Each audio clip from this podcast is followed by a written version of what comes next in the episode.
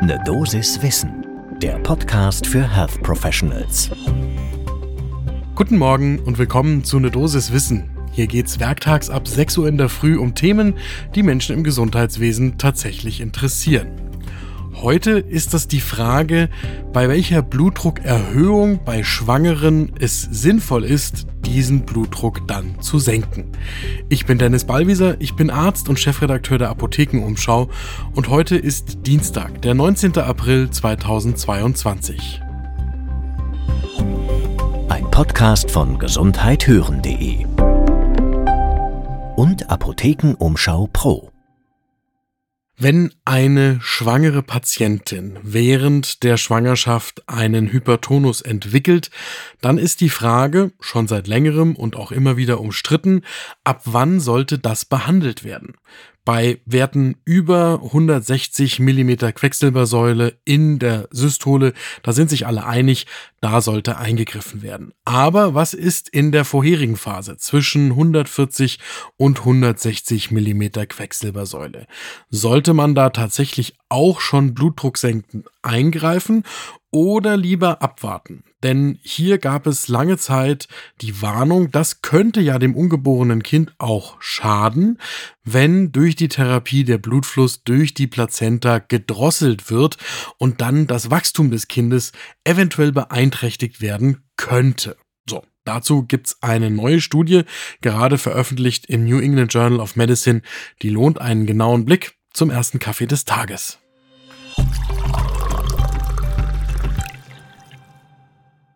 Der Kaffee steht ja nach wie vor im Verdacht, dass auch er Bluthochdruck mit verursachen könnte. Gott sei Dank gibt's da mittlerweile ausreichend Studien, dass er zwar den Puls ansteigen lässt, aber nicht am Bluthochdruck ursächlich schuld ist.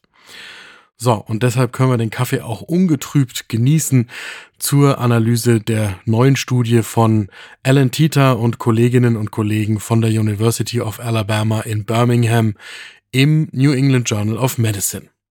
Die haben in einer multizentrischen, randomisiert kontrollierten Studie rund 2400 werdende Mütter mit einer leichten, aber chronischen Hypertonie untersucht. Das heißt, die Blutdruckwerte von diesen Frauen lagen zwischen 140 und 160 in der Systole und zwischen 90 und 105 in der Diastole.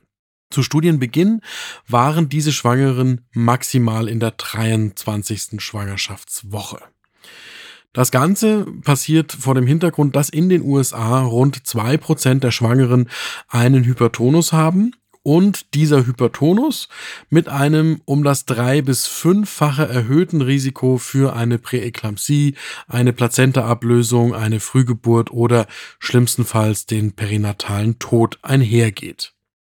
In dieser Studie sind jetzt gut 1200 Frauen in die Interventionsgruppe randomisiert worden und haben dann Labetolol, Nifedipin oder andere blutdrucksenkende Medikamente bekommen um den Blutdruck unter 140 zu 90 Millimeter Quecksilbersäule zu drücken.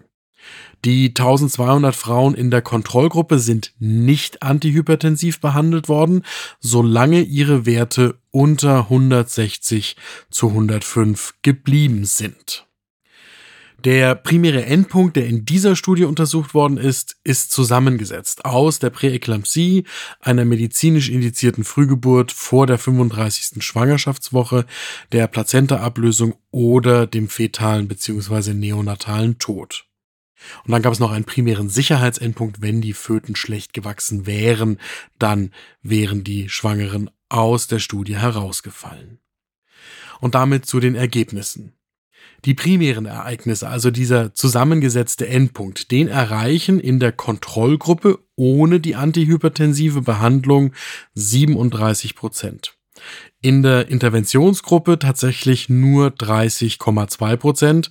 Das ist eine Reduktion des Risikos um 6,8 Prozentpunkte und damit eine signifikante Senkung des Risikos. Wenn ich da einmal ins Detail reinschaue, dann wird das Risiko für die Präeklampsie von 31 auf 24,5 Prozent gesenkt und das Risiko für eine Frühgeburt von 31,5 auf 27,5 Prozent. Und das ist der relevante Anteil bei der Risikoreduktion. Denn glücklicherweise ist das Risiko sowohl für schwerwiegende mütterliche Komplikationen als auch für schwere Komplikationen beim Neugeborenen deutlich niedriger. Und jetzt zu dem Endpunkt, der ja befürchtet worden ist von Menschen, die bisher gesagt haben, bei einem nur etwas erhöhten Blutdruck sollte man vielleicht gar nicht behandeln, also das möglicherweise zu niedrige Geburtsgewicht. In der Kontrollgruppe, die nicht behandelt worden ist, lag das zu niedrige Geburtsgewicht bei 10,4 Prozent der Neugeborenen vor. Und in der Interventionsgruppe, in der also der Blutdruck jetzt aggressiver gesenkt worden ist als bisher empfohlen. Da lag das niedrige Geburtsgewicht bei 11,2 Prozent der Neugeborenen vor. Also 10,4 Prozent im Vergleich zu 11,2 Prozent. Das hat offensichtlich keine negative Auswirkung auf das Geburtsgewicht und dieser Gewichtsunterschied ist auch nicht signifikant. Das Fazit der Wissenschaftlerinnen und Wissenschaftler aus Alabama ist, dass bei schwangeren Frauen mit einem chronischen Hypertonus der Blutdruck unter 140 zu 90 angestrebt werden sollte. Und das gilt auch dann, wenn die Schwangeren schon vor der Schwangerschaft eine Therapie des Bluthochdrucks gehabt haben, dann sollte der fortgeführt werden. Wir von der Dosis Wissen haben einmal Ulrich Gembruch nach seiner Einschätzung zu dieser neuen Studie gefragt.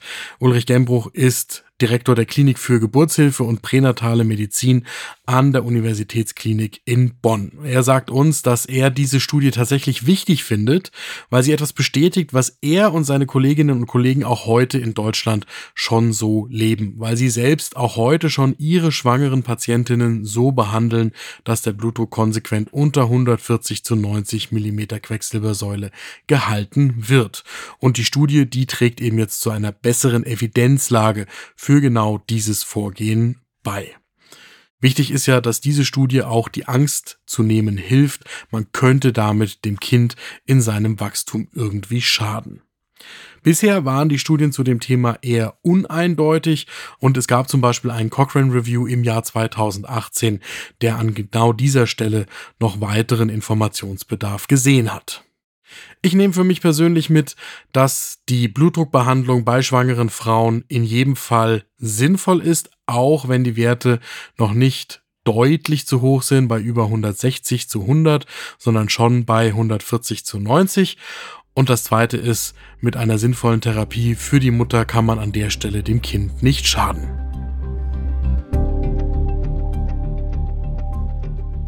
Das war eine Dosis Wissen für heute. Wenn euch diese Folge gefällt, dann hört morgen wieder rein, ab 6 Uhr in der Früh auf allen Plattformen, auf denen ihr Podcasts hört. Und wenn euch diese Folge gefallen hat, dann folgt uns und empfehlt uns gerne weiter.